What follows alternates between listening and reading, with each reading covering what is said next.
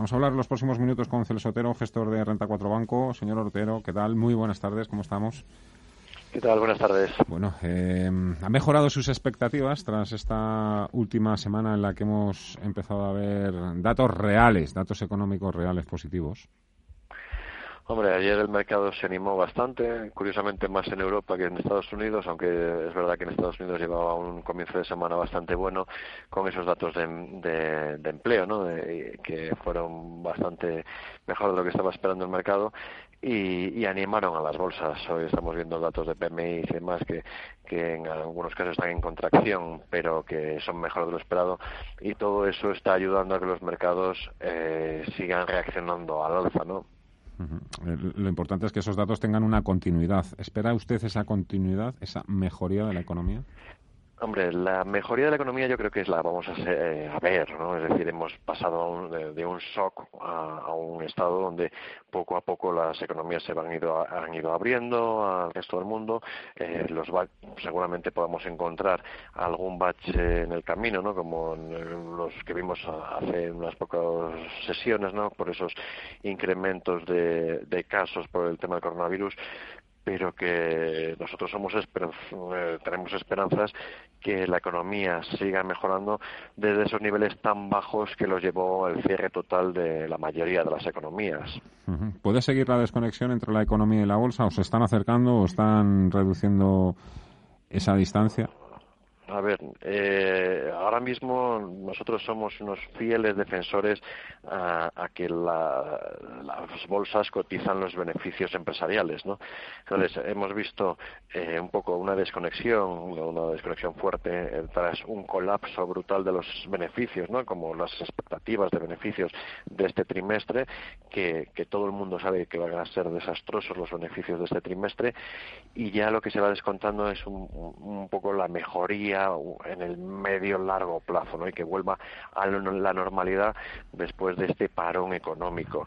Eh, consideramos que la, acción de los bancos centrales eh, provoca que esa desconexión eh, pueda estar más en el medio plazo por todas las fuertes inyecciones de liquidez en los mercados que puede provocar sobrevaloración en algunos activos y pero en el medio plazo eh, los mercados al final tienden siempre a cotizar los beneficios con lo cual si esos beneficios no se realizasen pues podría haber ajustes. Mm, pero se hace también difícil em, creer que las empresas puedan mostrar sus guidance unas guidance fiables para el tercer cuarto trimestre del año con un virus que eh, que, por aquí lo dejas de ver, pero enseguida lo ves saliendo por otro lado. Eh, es muy complicado. Las empresas es lo que nos dicen. La mayoría de ellas nos están comentando que, que, no pueden decirnos a corto plazo qué va a pasar y, y se centran más en 2021-2022 en la recuperación de niveles previos de beneficios, ¿no?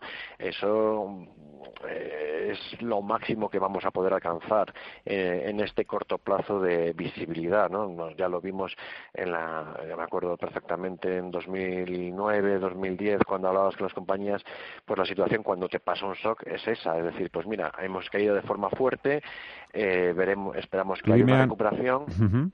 Sí, perdón. Pero, no sabemos de qué magnitud se va a tratar. ¿Y qué sectores, le iba a preguntar, serán los más relevantes? ¿Cuáles cree que se podrían recuperar antes?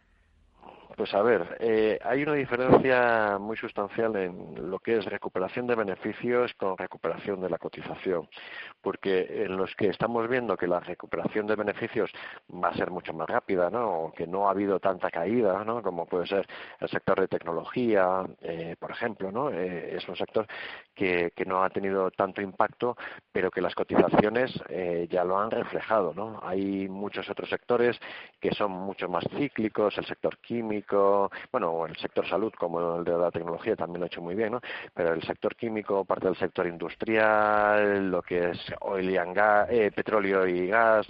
Eh, el sector retail, que hemos visto cómo han caído fuertemente sus beneficios la recuperación va a ser más lenta pero en muchos casos la recuperación de su cotización eh, también eh, puede llevar más tiempo, aunque si bien es verdad, los sectores que han estado más castigados pueden ser eh, ante una recuperación los que más terreno puedan llegar a recuperar.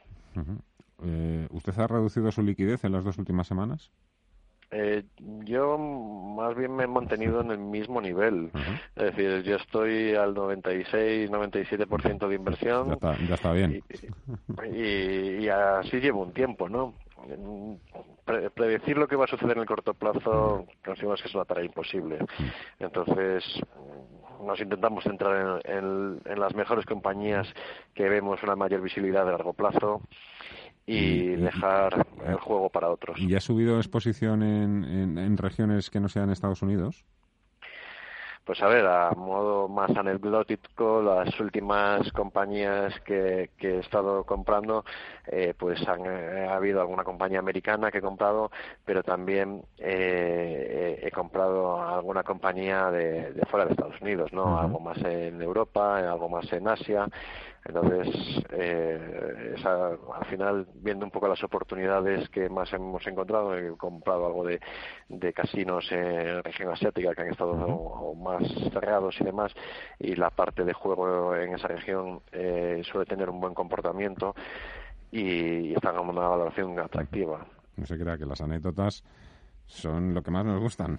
César Sotero, gestor de Renta 4 Banco. Un placer, muchísimas gracias, caballero de la tarde. Un fuerte abrazo.